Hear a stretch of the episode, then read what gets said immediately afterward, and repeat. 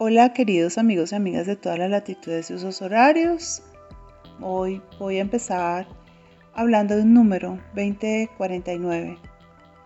No, no se me entusiasmen, tampoco se me entristezcan, no voy a hablar de numerología. 2049 es la fecha del aniversario número 100 de la Revolución Comunista en China y es el año que China se ha fijado para tener un dominio global.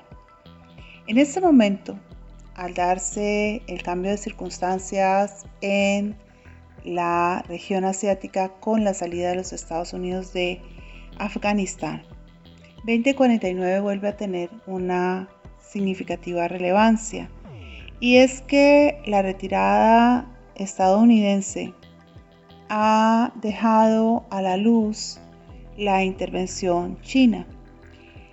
China no está interesada en desplegar tropas en Afganistán. Tampoco está interesada, como muchos pensamos en algún momento, en llegar a intervenir los recursos eh, minerales afganos. China está interesada en Afganistán más allá. Y es que China y Afganistán comparten una importante área de frontera, realmente una frontera pequeña, 76 kilómetros, pero crítica, porque no solamente conecta con el territorio afgano, sino que está muy cerca de otros espacios como van a ser el de Pakistán y algunas naciones o repúblicas de la ex Unión Soviética.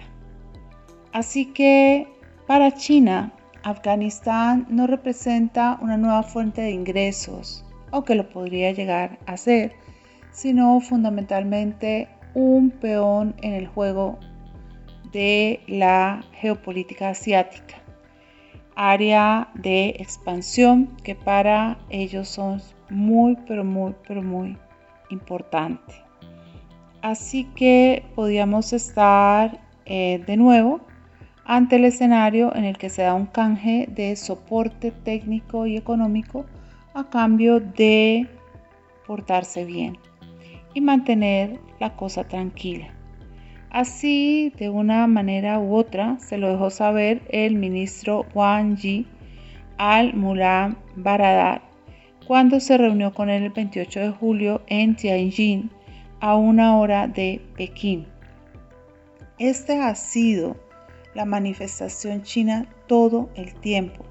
Los chinos no leen la conquista del mundo como los occidentales, no la ven como un acto atropellado, no quieren venir a traer su ideología, sus costumbres, sus prácticas, sus maneras de ser. Su forma de infiltración es más sutil y probablemente más delicada y tal vez en estos momentos más significativa y eficiente.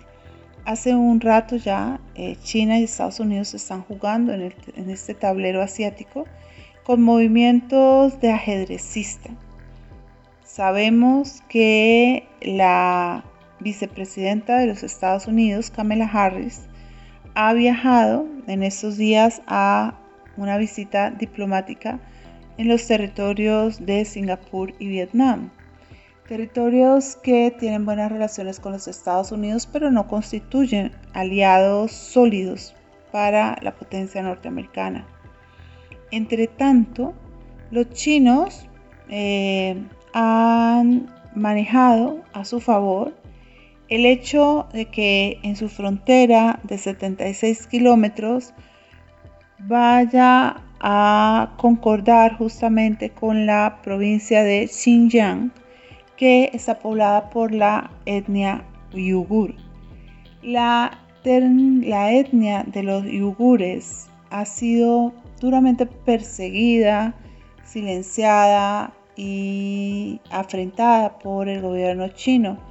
Es más, se hablan de grandes atropellos a los derechos humanos que han estado y están en curso de observación.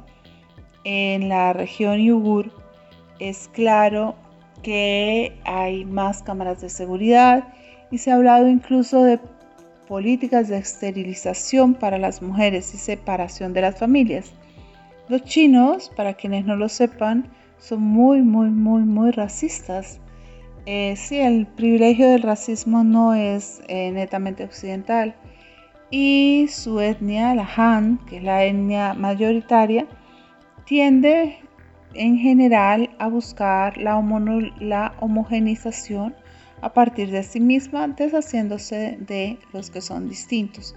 Pero ahora esa frontera Uyghur eh, se vuelve interesante, sobre todo para limar asperezas con Pakistán. Ha habido un par de atentados muy molestos para China y un elemento de conexión con los afganos. Por otro lado, en relación con Afganistán, es muy claro que China la puede incorporar a la ruta de la seda, hacer fuertes intervenciones económicas dentro de ella y quién sabe a futuro, a futuro interesarse por las tierras raras y el litio que abren las puertas a las nuevas tecnologías, entre ellas el 5G y todo lo que va a ser la inteligencia artificial. Como ven, está como para coger balcones. Espero que ustedes compren su localidad. A propósito, que ojalá se nos unan a los cursos, el curso sobre China, el curso sobre Talibán, porque sí, estamos al parecer ante un cambio de ciclo importante que no es tan rápido como muchos quisieran, pero tampoco tan lento como otros esperarían y han cambiado las posiciones en los liderazgos de Estados Unidos y Occidente frente a Oriente. Y China, mm, probablemente lo veamos, va a hacer una bellísima celebración en el 2049. La pregunta del millón de dólares aquí es, ¿nos van a invitar? Bueno, Recuerden, les habló Gilma Betancur aquí desde Aprende Historia. Gracias por seguirnos, cuéntenos sus inquietudes, sus intereses y si los invitan, nos cuentan. Un abrazo.